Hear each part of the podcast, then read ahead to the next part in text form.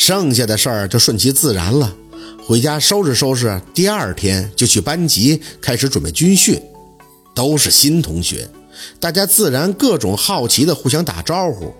宝四一直没说话，各种郁闷的站在女生排头第二的位置，听着教官一个劲儿的立正稍息，立正稍息。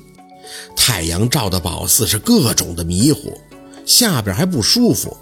抬眼看着教官那义正言辞的脸，牙一咬，直挺挺的倒下去了。人群哗然，教官有人晕了。哎，他是中暑了吧？不能吧？刚训一个小时就中暑了，还没到中午呢。都静静！教官扒开同学，蹲到宝四的身前。同学，同学。宝四死闭着眼，就是不睁开。同学，你怎么样了？头晕吗？嗯。教官，我背他去医务室吧。一个男生的声音传出，教官随即应道：“女生带他去。”嗯，教官，那我去吧。宝四心里一阵鼓掌，快送我去吧，摔得我都快疼死了。教官也没言语，应该是点头。宝四随即就被人扯着胳膊扶了起来。走，还能走吗？我带你去医务室。宝四虽然没睁眼看，但感觉这个女生的体格不小，至少肩膀很厚重，很有力气。直到躺到了床上，终于觉得自己解脱了。医务室的女校医过来轻声的询问：“能听到我说话吗？”“嗯，能。”“之前身体有不舒服吗？”“嗯，晕。”“有低血糖的毛病吗？”想了想，又嗯了一声。嗯，有，是在月经期吗？嗯，他不再多问，塞到宝四嘴里一块糖，就柔声的张口：“没事的，多休息，吃点东西，缓一缓，下午就可以去训练了。”宝四心里是一阵的崩溃，要不是档案没病，他真想说自己有心脏病。他不要去军训，他要回家呀。同学，你没事吧？那我先回去训练了。说着，他又补了一句：“哦，我叫庞庞，你叫什么名字呀？”胖胖，宝四哼哼的回应：“嗯，我叫薛刃，谢谢你啊。”“嗯，不客气。那我等你归队啊。”“别等了，行行好，您可千万别等了。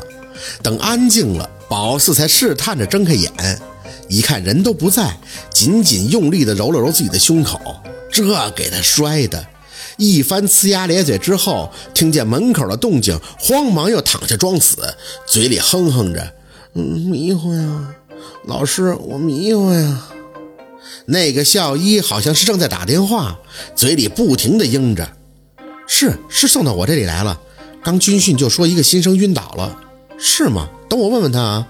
哎，同学，你是叫薛刃吗？嗯，哎，是，他是的。你等等啊，我把手机给他。”薛刃同学，这是你父亲的电话，你可以接吗？宝四艰难地掀开眼皮，心里虽然很惊讶，但表面上却还是虚弱无比。可以。喂，宝四吗？我是爸爸，知道你今天去学校，刚才特意给你班主任通了个电话，结果听他说你晕倒了，中暑了呀，还是身体不舒服啊？爸爸，我要不行了。夏文东的声音在那边很诧异，不不行了，很严重吗？啊，是这样的，你们学校的教导主任是我一个朋友的爱人，我现在马上联系他，找你班主任沟通请假，送你去医院行吗？去医院？宝四脑子里转了转，继续张口：“爸爸，我这小时候就有低血糖，你记着二舅妈跟你说过吗？我一直就这样，没办法运动。”吃糖，嗯，就爱吃不长毛家那个牌子，嗯，不能洗，直接吃。小姨听着宝四的话都懵了，不长毛糖什么牌子呀？万幸夏文东懂了，他在手机那边迟疑的应了一声：“，啊啊，那这样，我我现在给你请假，你回家休息好吗？”宝四感动的想哭啊！虽然他故意叫的很假的两声“爸爸”，但这一刻绝对是很感激、很感激的。小姨接过手机就应了两声，放下以后看着宝四张口：“薛刃同学，你爸爸说你体质不太好，他要给你请假，你可以在这里休息，等身体恢复一些再回去。自己可以走吗？宝四半死不拉活的看着他点头。谢谢老师，嗯，给您添麻烦了。小姨很年轻，看着宝四摇了摇头，不麻烦。我去年来这个学校赶上新生军训，也有像你这样的，不过你们这种装的居多。宝四心里一颤，嘴张了张。老师，我……他抬手示意不用说太多，没关系的，我又不是你班主任，只是你那个不长毛牌子的什么糖。宝四嗯了一声，嗯嗯，老师你听错了，是不二家的。小一挑眉，嘴里默念着：“不二家的，不长毛家的，我听错了吗？”宝四吐出一口气，机智还是有用啊！幸亏若君之前给他邮过这个糖，不然咋编呢？算是沾了夏文东的光。这事儿，宝四有惊无险的就避了过去。那一个星期，别的同学军训，他就坐在教室里卖呆，等到放学点了，再一个人回家。经过这件事以后，宝四对夏文东真的是很感谢的。再加上之前他二话不说的就借给若文的十万块钱，那天宝四一回家就给他去了电话，只不过没打通。想到回国以后应该就换号了。只是他不知道宝四有了手机，所以还像之前一样找老师联系，了解他的近况。人心都是肉长的，虽然他跟他爸爸不像是其他父女那么亲密，但他做的，宝四觉得也够了，够让自己感恩铭记的了。电话没打通，宝四也没太着急找他联系他，想着等他熟悉熟悉，去哪儿都能找到路了，再找他也不迟。虽然能看出很多同学都对自己有意见，背后捣鼓宝四是不是学校哪个领导家的亲戚，好听的难听的，宝四都听见了很多。但只要不来妨碍他，一律装耳聋。反正不用住校晒太阳出大汗就行。没有参加军训，自然就像是有点脱离组织，没有第一时间跟大家建立起革命友谊。同学中很多都是没等军训结束就好的如胶似漆的了，不过也不是没人搭理宝四。抛除一些对他过度热情的男同学，庞庞还是对他很照顾的。庞庞人如其名，有点胖，有点壮，他们俩差不多高。宝四是一米六八那样，他也是这身高，只不过他能给宝四装下。模糊的记着军训的第一天，他俩是站在一起的，所以宝四倒了也是他第一声惊呼说他晕了，最后还得益于站得近，这才积极的给他送到了医务室。他有点黑，可能也是晒的，但人五官很温和，笑起来特别的憨厚。